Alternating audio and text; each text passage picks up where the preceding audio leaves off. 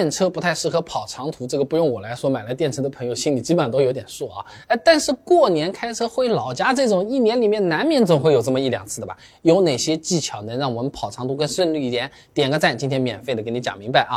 如果不想一路找充电桩排队啊，那首先要提前做好充电规划。哎，现在很多车子啊，车子的导航上面它不就都有这个功能的嘛？哎，你习惯用手机导航 APP 的话，也是有的。输入目的地，然后选择导航，点到新能源，它会提示你你设置满电续航和剩余里程。这个续航里程建议是。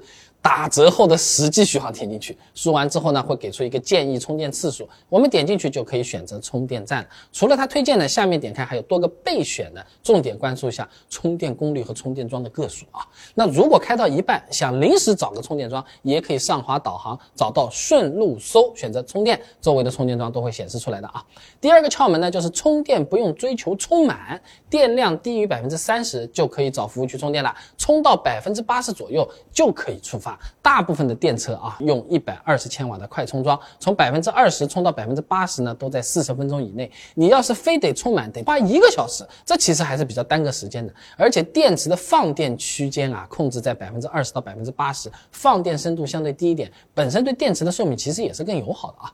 那么第三个窍门就是，如果服务区充电桩它排队了，你可以选择下高速去充。哎，高速口子下去附近一般都是有充电桩的，导航软件上也有标注的。你不妨留心看看，之前就有朋友评论留言的啊，下高速后按两公里以内的充电桩，一说竞争小得多啊，完全不用跟人家去抢啊，而且高速外面的充电桩。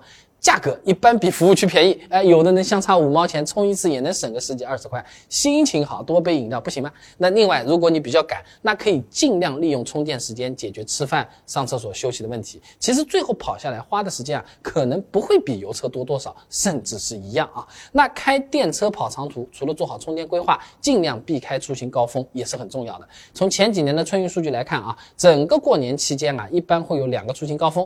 第一个呢是年前腊月二十左右，大部分工厂放假了。第二个呢是正月初六，也就是回来上班的返程高峰，可以薅一下高速免费的羊毛，哎，所以说人就多嘛。那对应到今年的话，也就是一月三十一号前后和二月十七号前后这两个时间段，如果你开电车的话，就别跟着去挤了啊，不然排队两小时，充电半小时，这体验。好不到哪里去的啊！